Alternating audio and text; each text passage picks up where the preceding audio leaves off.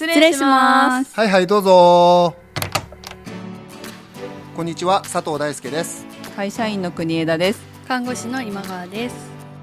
このシリーズは経営学者の佐藤大輔先生が元祖使える経営学シリーズに日常的な具体例を交えてより深く詳しく解説していきます。先生、はい、今日は現代に求められる能力についてお話ししていくということなんですけども。はいそうですね。前回からねその経営学何の役に立つの？みたいなあのテーマの話をしているところなんですけど役に立つって、まあ、いろんな意味あると思うんだけどやっぱ今の時代にそういうどういう意味があるのかってとても大切だと思うんですよね。はい、で経営学とかあとまあビジネスの学問としてのまあ知見っていうふうに言ってもいいと思うんですけどそもそも現代って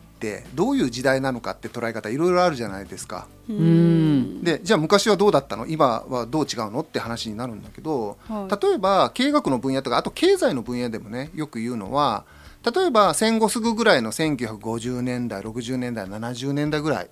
のいわゆる昔の時代ですよね。と、はい、今2010年20年代っ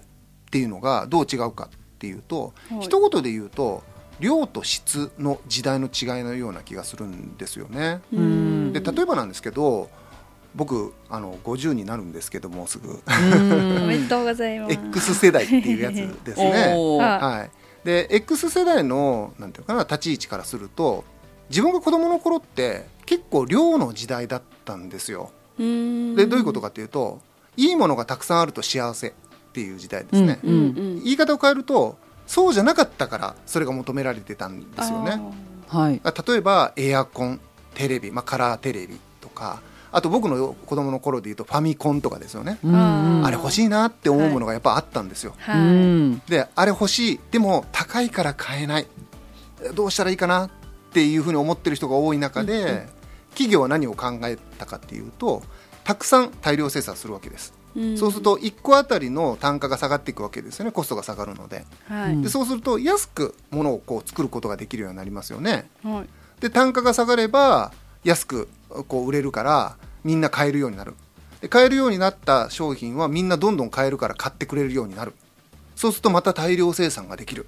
みたいなこう流れ循環がこう生まれてくる、うん、ビデオデッキもそうだったし、うん、最近っていうかまあ比較的近い時代でいうと DVD とか新世代の DVD と言われたブルーレイとか、新しい技術が出るたびに最初って高いじゃないですかスマホもそうでしたよね。ねなんだけど徐々に値段が落ち着いてくるじゃないですか。うん、で買えるようになるっていう経験って僕たち結構してると思うんですよ。はい、でこれがいわば量の時代の典型的なビジネスのパターンだったと思うんです。はい、つまり僕たち顧客としては安くていい品欲しいんですつまり値段が安い方がいいし壊れなくて丈夫なものがいいとも思ってる。だから企業は大量生産を通じて能率を追求すれば1個あたりのコストを下げられるわけだから安く仕立てていこう。同時にすぐ壊れるわけにはいかないので効率を上げるだけじゃなくて堅牢で丈夫で品質のいいものを作っていこう。っていうふうにして精密な工場を作っていったりするわけですよね。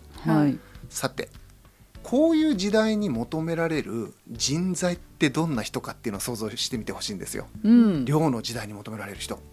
どんな人が優秀かなっていうとその工場で働く人をイメージしてください。はい、言われたことをきちんとする。サボらずに働く。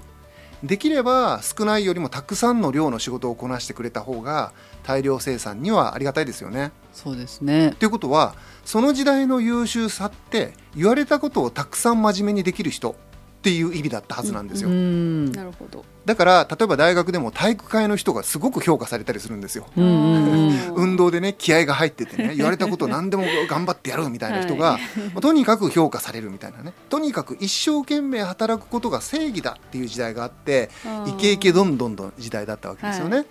でこれがいわば従来の、まあ、量の時代って言われる。つまり量を追求することたくさん作ることによって安くていいものを提供していくことそしてその裏返しとして人々に求められる能力っていうのは言われたことをきちんとする力これをまとめて言えば受動的な優秀さとも言えるかもしれません。でそういうのが求められた時代っていうのが長かった気がするんです。はい。でね、僕、まあ、大学で教員とかしてると今の子どもたちっていうか若い人たちがこれに当てはまるかっっていうことを考えると、うん、およそ当てはまらないどころか逆なんじゃないかって思うこと結構多いんですよ。今の子たちってまずねやりたいことはないけどやりたいことやりたいんですよねとか言っちゃう人たちなんですよ。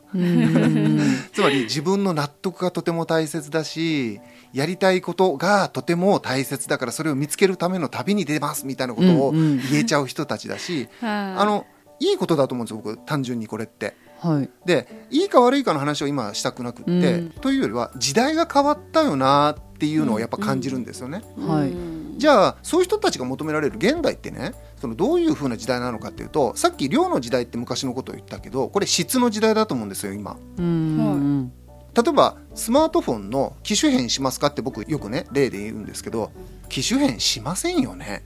します？なかなか高くて頻繁にはできないかなと思います。目が途切れますよね。最近新しいね、はい、スマートフォン出ましたけど。そ、ね、その例えば日本でいうと iPhone がねすごくそのシェアが大きいので iPhone でいうと毎年毎年必ず新しいシリーズが出るじゃないですか、はい、で新しい iPhone をいいなと思って横目で見るんだけど買うかって言われるとうん今の使えるしなって思って買わないことも多いような気がする。多分2年に1回機種変してる人も少ないと思うんですよ。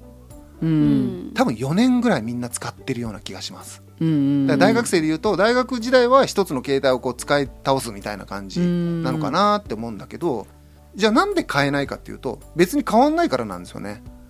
僕は iPhone 使ってるんですけど、うん、2つ前のシリーズと今回新しく出たシリーズってどこが違うかっていうと見た目はほぼ一緒です。で、はい、もちろん性能は違うと思いますよ。カメラがちょっと良くなってるとか。でも前のやつもめっちゃ性能いいんですよ、だからそれよりもすっげえ性能だぞとか言われても、うんまあ、その性能もあってもいいけどでも今のでも十分すぎるんだしなって思っちゃう、はい、そうすると買わないですよね。うん、ここまでは必要ないかなって思いますよね。よ。これが現代の買い物のパターンな気がするんです。うん、昔は家にエアコンなかったから欲しかったし、うん、ファミコンなかったから初めての1台が欲しかったんです、うんうんうん、ところが僕たちはもう持ってないものないんですよ。うん。新しいものっていうのはなくってすでに持ってるものを更新するっていう買い物の方が多くなっちゃってて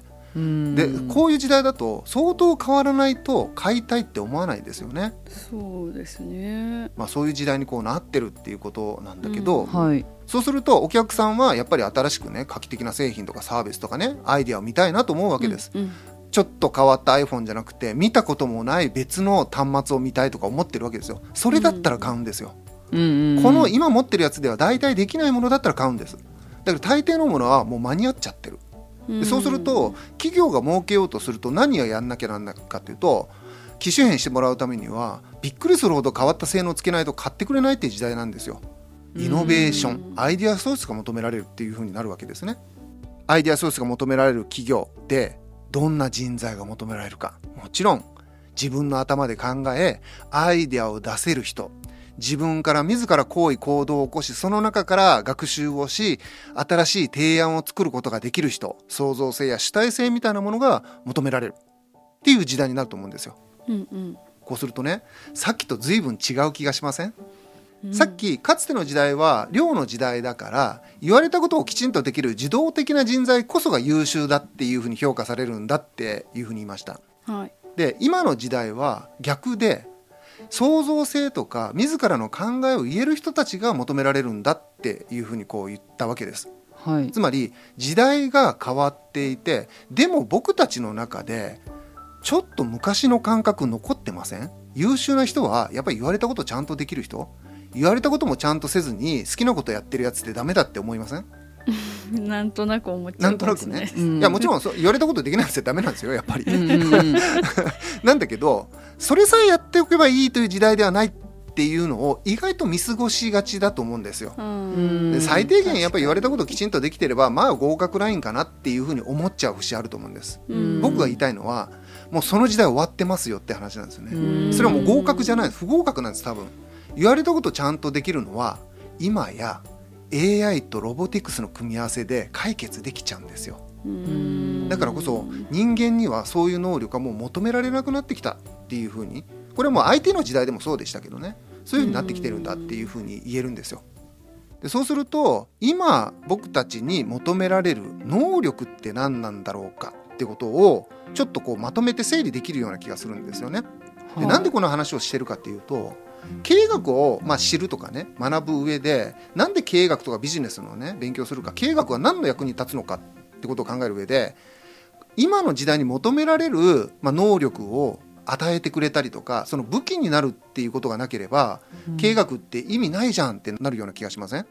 うん。実はオチを先に言うと経営学がこの創造性を磨く学問なんだっていうふうに言いたいんですよね。はい、つまり、まあ、前回のところでも言ったと思うんですけど売れる商品を作るというのは新しい商品新しいアイデアを生み出すことだって言いました。はい、そしてそのアイデアを出すことこそが経営の仕事なんだっていうふうに説明をしたんですけれども同じように経営学は創造性が仕事だっていうふうな話を実は今もしているんですよね。はい、例えばさっきね昔と今の時代をざっくり比べましたがもっと現代的なことを言うと先ほど少し言いました AI とかロボティクスの時代になってきました。IoT ってキーワードもありますよね、は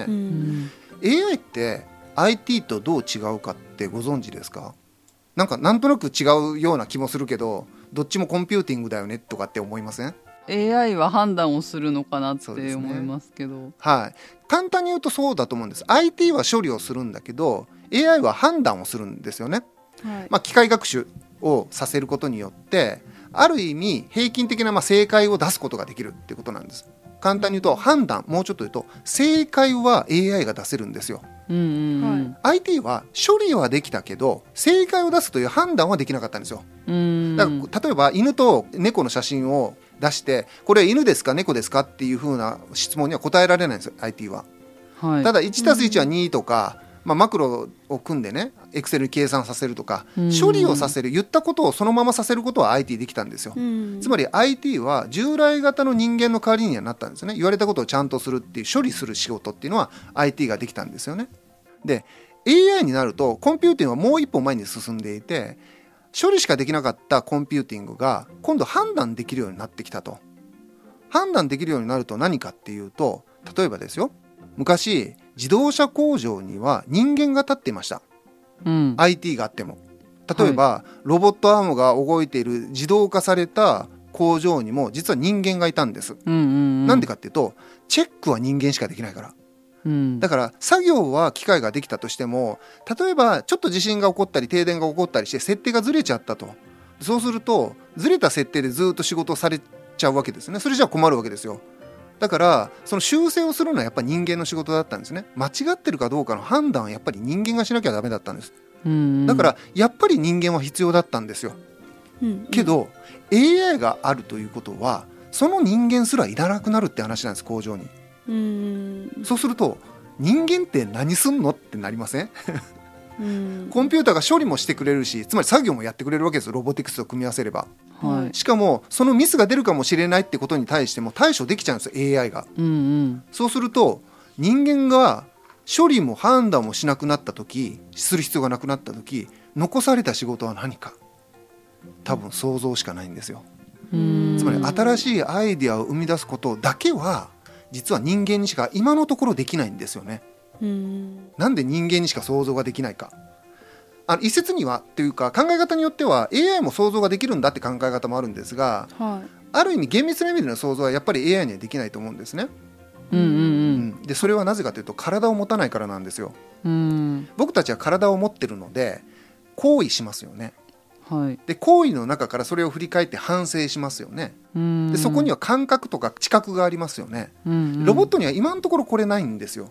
でそうすると何が起こるかっていうとたまたまこうなっちゃったってことを体使ってるとあるんですよ。例えば僕たち人間はねノリでやっちゃうこともあるし気分でやっちゃうこともあるし 間違ってると分かってたんだけどやりたかったからやっちゃうってこともあるんですよ。はい、でこういった偶発性の中であれ？これちょっと面白いんじゃない？っていう発見っていうのはやっぱり今のところ人間にしかできないんですね。まあ、ちょっと究極の例出してるので、えそんな単純な話ではないって言われちゃうかもしれないんですけど言いたいのは体を持つ身体性のある理解は人間にしかできなくって、はい、それはやっぱ物理的な肉体を持ってるから人間が人間らしい想像をするんだってことを言いたいんですね。なので何を言いたいかというと翻ってやっぱり結局人間にしかできない創造性っていうのがあって、うん、いわば0から1を生み出す。でそのために偶発性に対処できるってことなんですよ。ちなみにコンピューターって偶発性って苦手なんですよね。たまたまってありえないですよ。たまたまをなくすために コンピューターって作られてるので、はい、たまたま失敗しちゃったなんて許されないんですよコンピューターには。だからないことがメリットなんですよねコンピューターの。そう考えるとたまたまを起こす人間こそまたはやっちゃいけないことをやる人間こそが創造性の、まあ、簡単に言うとこう源泉というかになる可能性があると。だからこそ僕たち人間に求められるのはその創造性なんだ。最初に申し上げましたが経営学が創造性の学問であるのは現代にまさにまたはこれからの時代に求められるのが創造性だからそれに適応するための学問として経営学は創造性を実現する学問として発展してきているんだ。でこれからも発展していくんだっていうふうに言うことができるんですよ。だから経営学って多分ビジネスの学問というよりは実践でうまくやっていくための学問って言った方が多分正確実践学みたいなところがあるんですよね。うんうん、なのでそういったこう実践の中でうまく例えば理解をしたり行為を起こしたり対処したりすることができるようになるための学問が経営学なんだっていうふうにこう考えていただくとわざわざ経営学なんて変わった学問を勉強することの意味が少し分かっていただけるんじゃないかなっていうふうにこう思うんですよね。先生少し話戻してしまうんですが、はいはい、先ほどその昔は量の、うん、量を追求する時代だったっていうことだったんですが、うん。うん、論調として、はい、若い方があまり物欲がないみたいな言い方をすることがあるかなって思うんですけれども、先ほどのお話聞いてるとなんか若い方がとかっていうのではなくて、うん、もう基本的に私たちのこう40代50代とかも含めて欲しいものがなくなってきてるっていう言い方の方が正しかったりしますか、うん、そうですよね、まあ、社会が成熟化すると、はい、例えばそれの代替するような商品とかサービスとかっていうのはどんどん出てきちゃうので、うんはい、だからそれに比べていわば、まあ、機種変の話と一緒なんですけど相当変わってたりとか相当魅力的だったりとか、うん、全然今までになかったものを提供するということがなければ、やっぱりこうそこに目がいかないわけですよね。だからもちろん買うっていう行為にも至らないっていうことだと思うんです。つまり大きく言うとやっぱみんなが豊かになってきて社会が成熟化してくるわけですよね、はい、でそうするとそれ以外の手段っていうのも出てきてそれに負けていくまた淘汰されていく中で欲しくない商品っていうのも生まれていくということだと思うんです。だから例えば車があんまり売れないみたいな話がある時に、車に代わるような移動手段が提供されてるとかもうちょっと言うと、移動そのものにもう魅力がないっていう話もあるかもしれませんね。あそうですよね、はい、例えば旅行行く時に車で行かなくても、まあ、新幹線乗ってもいいじゃないとか、車がなくても生活できるじゃないっていうふうな社会にこうなってきてしまって都市が便利になってですねっていうふうになってくると、車っていうものがそれは欲しくないってってなっても当たり前な気がしません？そうですよね。あと健康のために自転車乗る方だって増えてるし、はい、とかですよね。それよりも、まあ、大きな目で言うと今までなかったスマートフォンとかの方が、はい、何それってなるじゃないですか。新しいってなるじゃないですか。はい、そういったそのサービスとか本質的なものをこう提供する方に我々は目を引かれがちなわけで。でそうするとやっぱりなかなかねこう売れていかない？だから逆に言うと若いから若い人が物欲がないって話ではないような気がするんですよね。そうです、ね、若かろうが、まあ、年取ってると前のことを知ってるから、それを引きずってる可能性はあるんだけど、うん、その意味では若い人の方がニュートラルなんですよね。うん、ある意味素朴に反応してる可能性があってそうですね、新しいものにはきちんと反応するし、はい、必要ないけども昔からそうだからっていう理由では買わないっていう話。その意味ではもうどっちかっていうとまっとうなんですよね若い人の方が。そうですね、はい、っていうふうなことなのかなという、まあ、自動車もねなんかこう売れないっていうか、うん、あのじゃあどうするかって考え方っていろいろあると思うんですよ。はい、例えば自動車が売れないのはやっぱその移動手段として魅力がなくなってからだとかってなってね、うん、でも自動車の方向性って例えば電気自動車に行こうとかね、より燃費のいい自動車に行こうとかっていうふうになるんだけど、うん、そうするとますます自動車じゃなくても良くなっていくんですよね。うんうん、つまり自動車らしさどんどん薄れていくわけじゃないですか。かります。昔はもうガソリンガンガン炊いて臭くって煙出しまくって、めちゃくちゃうるさいエンジンうなるような自動車が自動車だったのに、はい、今やゴーカート乗ってても自動車乗ってても地下鉄乗ってても同じぐらいの快適さがあると、でそうするとそれは自動車じゃなくてよくなるよねと。あそうですよね、はい、なんか何でも自動に変わられて、はい、別に自分ハンドル握らなくてもいいのかなとか思っちゃいそうですね。だから例えばシェアリングエコノミーの話の中でね、うん、自動車を所有するんじゃなくてシェアしましょうっていう流れもあるじゃないですか、うん、でその感覚っていうのはそれだと思うんですよ、うんうんうん、なんで自動車を所有したいかっていうと自分のものにしたいからなんだけど、うん、それはそれだけコミットする特色があったからなんですよ。確かに。俺の車は8気筒なんだぞと。はいはい。でこんなにいいエンジンの音するんだぞと。これは俺のものだって言いたいから所有していたんだけど、どの車も静かな電気自動車です。スムーズに移動できますって言ったらどの車でもいいんですよ。はい、あなんかめっちゃわかりますそれ。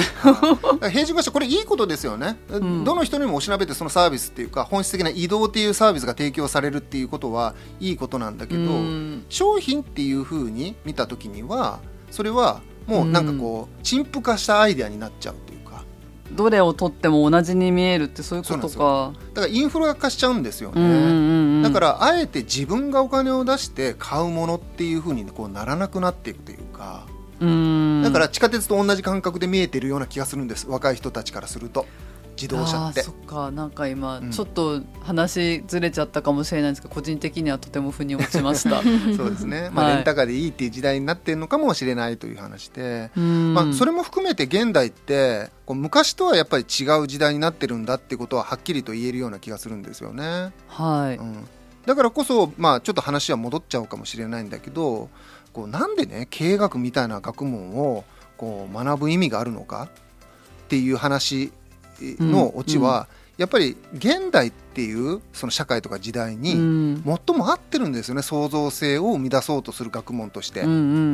そうじゃないとやっぱ僕たちは仕事をする上での創造性を求められる時代に生きているので